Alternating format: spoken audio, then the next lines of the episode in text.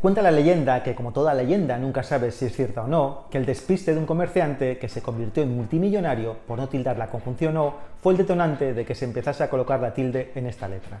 Según explica la RAE, hasta 1911 se tildaba siempre. A partir de este año, solo entre números para distinguirla del cero.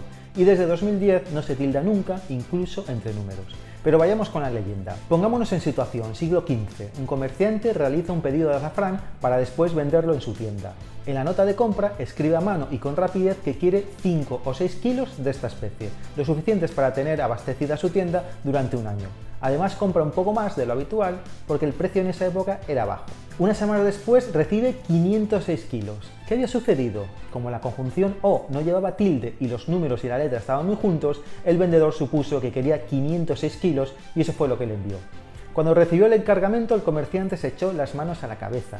¿Qué voy a hacer con tantos kilos de azafrán? se dijo. Él solo quería 5 o 6 kilos y al final había recibido más de 500. Era su ruina. Pero tuvo un golpe de suerte. Debido a unas malas cosechas, ya que varios barcos cargados de azafrán se hundieron, el precio de esta especie se disparó. Y pudo venderla 10 veces más cara que cuando la compró. Y así fue como una simple tilde convirtió a este comerciante en multimillonario. Hasta el próximo en un minuto.